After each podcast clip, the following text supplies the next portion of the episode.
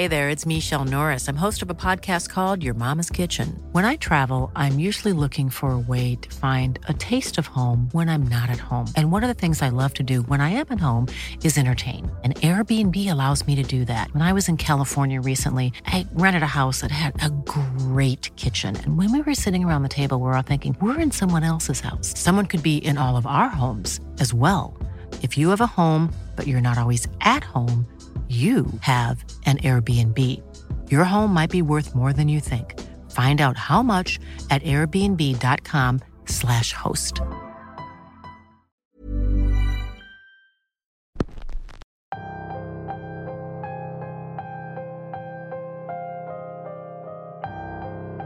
Se acerca el primer fin de semana largo del año en México y muchos están planeando pasar unos días fuera de la ciudad alejarse del ruido y del estrés. Pues si es así, yo les recomiendo que escuchen el episodio de hoy, pues puede que les deje algo para reflexionar. Bienvenidos una semana más a Radio Macabra, su programa favorito de la noche. En esta ocasión les traemos una historia llena de misterio y de leyendas, una historia ocurrida en el no tan lejano 2018, y que estoy seguro se seguirá repitiendo muchas veces más.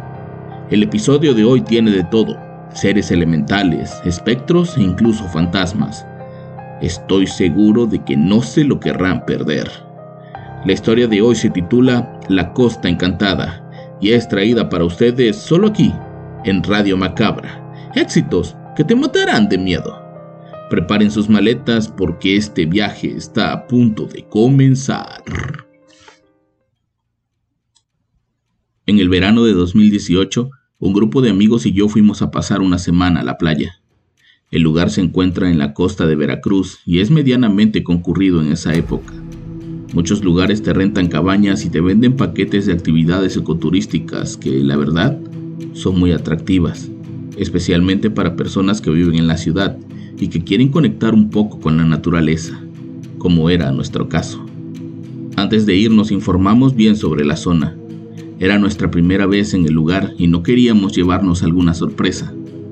Para algunos era un punto en contra que en toda la zona no hubiera señal de celular y que para poder tener internet tuvieras que estar dentro de un rango de distancia bastante corto. Pero para los demás, ese era justo el atractivo principal. El poder desconectarnos de nuestras vidas y el trabajo era algo que todos veníamos pidiendo y que por fin se nos iba a cumplir. Recuerdo que un compañero de trabajo originario de aquel estado me dijo que tuviéramos cuidado, pues esa zona era conocida por tener una cantidad inmensa de leyendas y de gente dedicada a la brujería y demás artes oscuras. Me dijo que teníamos que buscar un lugar seguro, donde los dueños pudieran estar cerca y al pendiente de nosotros por cualquier cosa. No me quiso dar muchos detalles, pero se notaba que quería que tomáramos en serio sus consejos. Por medio de internet conocimos a Pepe, un local que rentaba cabañas y una casa hermosa frente al mar. El hombre no parecía haber nacido ahí y en efecto vivía en el lugar, pero no era originario. Él venía de una ciudad cercana. Él ya estaba viviendo su sueño. Estaba jubilado y vivía en la playa. No podía pedirle más a la vida. El hombre vivía únicamente con su esposa. Sus hijos los visitaban cada cierto tiempo, pero no era muy seguido. Las fotos del lugar nos parecían hermosas un montón de cabañas metidas entre la vegetación con una alberca y todas las comunidades que necesitábamos para poder pasar unos días en el lugar.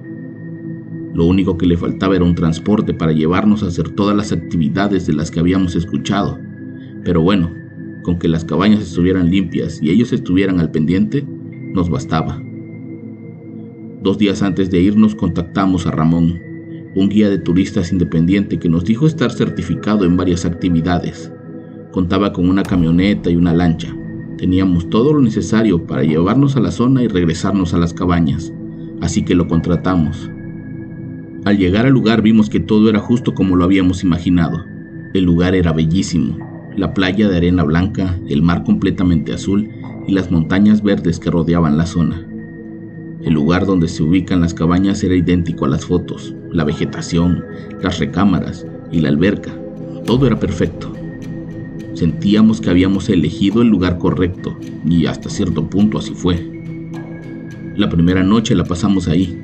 Tuvimos una larga plática con Pepe, quien no paraba de contarnos todas las maravillas naturales que existían alrededor.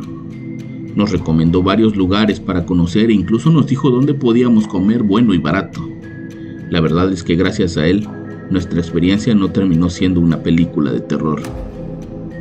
A la mañana siguiente, estábamos preparándonos para ser recogidos por Ramón, cuando de pronto Estela nos dijo que le faltaban algunas cosas.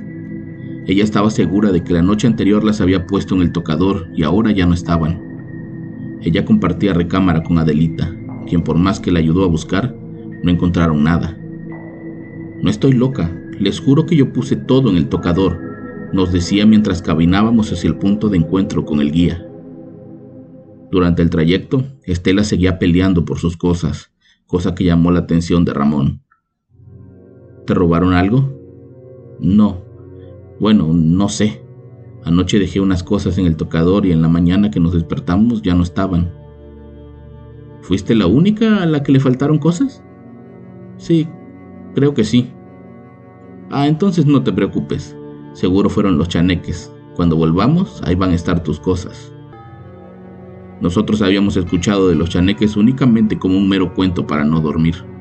Sabíamos que eran una especie de duendes juguetones, pero nunca pensamos que eso fuera a ser real, y por la forma de hablar de Ramón, parecía que era algo muy común en la región. La primera actividad era ir a conocer un lugar llamado Laguna Azul, un lugar hermoso metido en la selva, con el agua tan cristalina que literal puedes ver todo lo que hay en el fondo. Ese era uno de los atractivos más hermosos de por ahí pero llegar no era fácil. Había que manejar unos 30 minutos y caminar unos 30 minutos más, entre árboles, arroyos, inclinadas pendientes, pero créanme que el viaje valía totalmente la pena. Al llegar, Ramón nos prestó unos chalecos salvavidas y equipos para hacer snorkel. El lugar se prestaba para eso y para más. El plan era estar unas horas, comer y luego regresar a la playa para descansar y hacer otra actividad al día siguiente. Pero desde ese primer día las cosas se tornaron bastante extrañas. Allí estábamos todos, metidos en el agua fría y tomándonos fotos y videos. El lugar era tan hermoso que por momentos parecía hipnótico. No teníamos más de media hora en el lugar cuando comenzó Ramón a llamarnos hacia la orilla. ¡Hey! ¡Vengan! ¡Salgan de ahí! No entendíamos por qué quería que saliéramos si apenas habíamos llegado. Según él, íbamos a estar ahí bastante tiempo como para hacer varias actividades pero su insistencia era demasiada. Fue hasta que Alan volteó hacia unas rocas que entendimos por qué quería que saliéramos. Cerca de las rocas había una mujer observándonos. Estaba metida en el agua. Solo podíamos ver su cabeza y larga cabellera sobresalir. De inmediato comenzamos a nadar hacia la orilla. Lo hacíamos de manera lenta, como para que ella no se diera cuenta que teníamos miedo. Cuando por fin estuvimos todos fuera del agua, Ramón nos dijo que nos teníamos que ir. Nadie podía dejar de ver a aquella mujer, y fue en ese momento que la vimos sumergirse en el agua y nunca más la volvimos a ver salir. Esa era la señal de que teníamos que marcharnos inmediatamente del lugar. Caminamos lo más rápido que pudimos y logramos llegar a la camioneta en menos de 20 minutos, pero Alan no dejaba de repetir que durante el trayecto podía sentir la presencia de alguien siguiéndonos. Para compensar el tiempo, Ramón nos llevó a una playita cercana, donde podíamos nadar y comer. Fue en esa playa donde nos contó que aquello que vimos no solía pasar muy seguido, pero que había una leyenda sobre una mujer en esa laguna que vivía dentro del agua y que si no salías a tiempo cuando se aparecía, ella misma te jalaba al fondo para ahogarte. Aquellas palabras nos dieron más miedo que otra cosa. Algunos estaban molestos pues nos había llevado a un lugar peligroso. Otros en cambio entendíamos que era una simple leyenda que no necesariamente tenía por qué ser real. Al regreso a las cabañas, Ramón se despidió y nos dijo que nos buscaría el día siguiente por la mañana.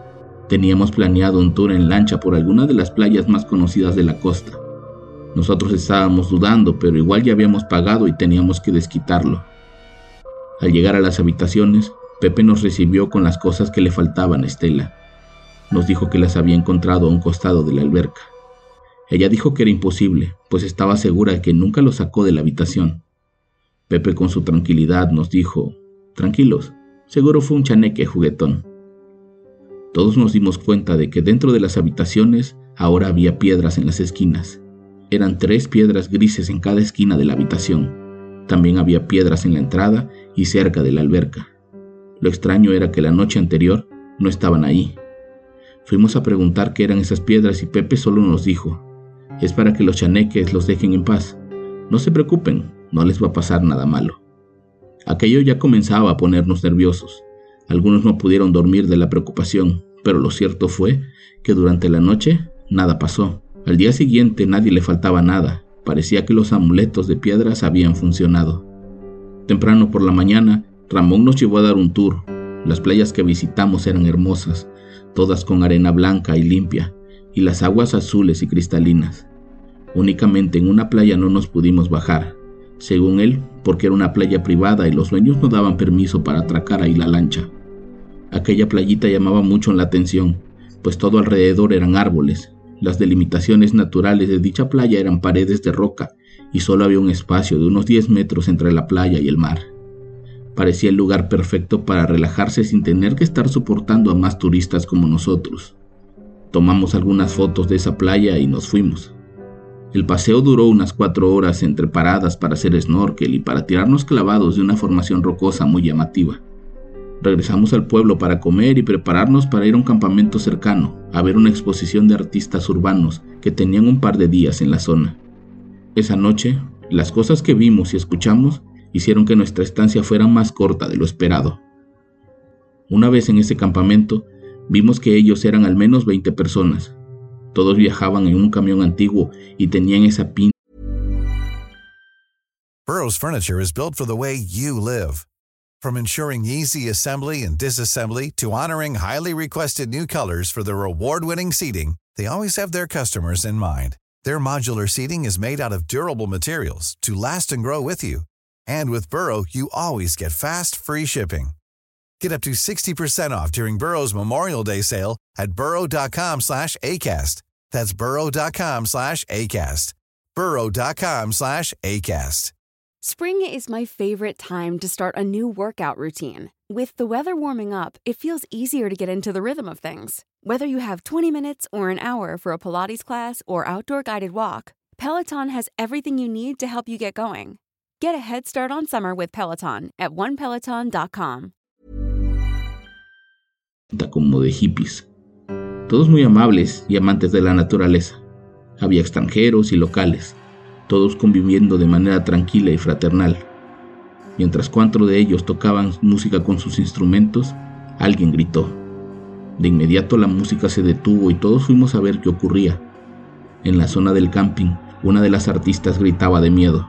Había regresado a su casa de campaña por algo de tomar, cuando una figura masculina se apareció ante ella.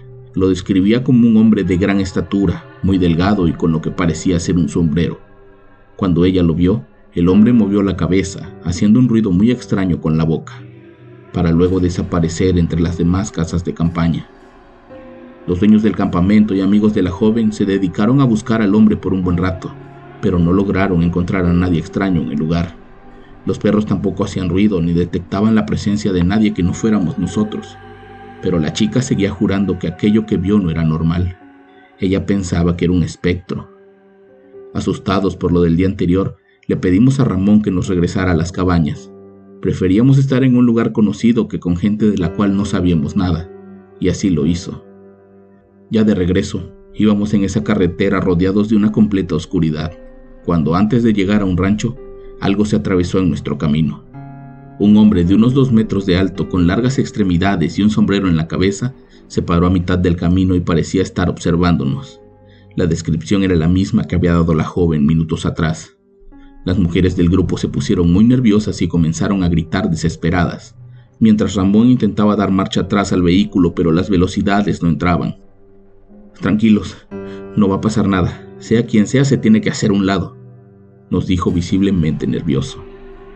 Cuando por fin pudo entrar la primera velocidad, Ramón aceleró con la intención de atropellar al hombre, que al tener la camioneta lo suficientemente cerca se hizo a un lado y solo pudo darle unos golpes a las ventanas del vehículo. Los siguientes 20 minutos de camino fueron horribles. A donde quiera que mirábamos no veíamos nada, solo el cielo estrellado parecía tener luz aquella noche. Gracias a Dios pudimos llegar a salvo y le dijimos a Ramón que ya no queríamos hacer ninguna otra actividad, que nos iríamos al día siguiente.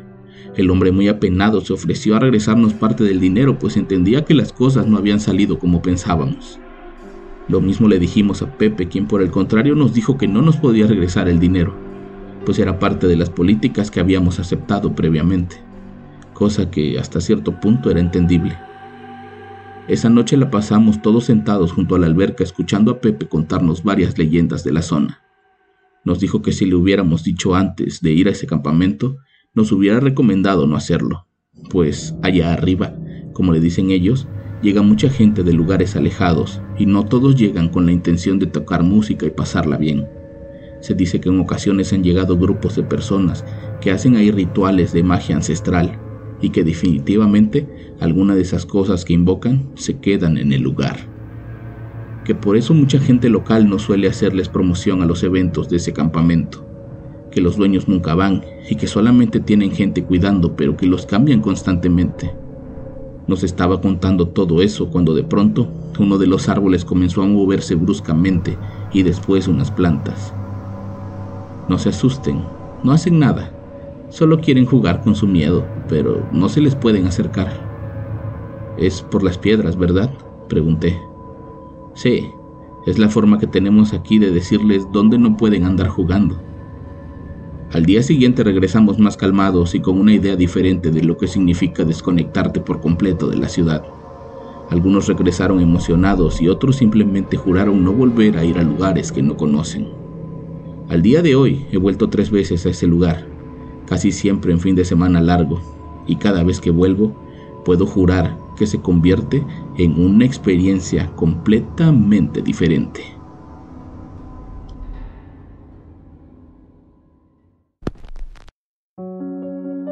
¿Qué harían si les invitan a ir a un lugar que no conocen pero que está lleno de leyendas? Estoy seguro que la mayoría de ustedes sí iría. Yo los espero la próxima semana con más historias y con más Radio Macabra. Éxitos que te matarán de miedo. Buenas noches.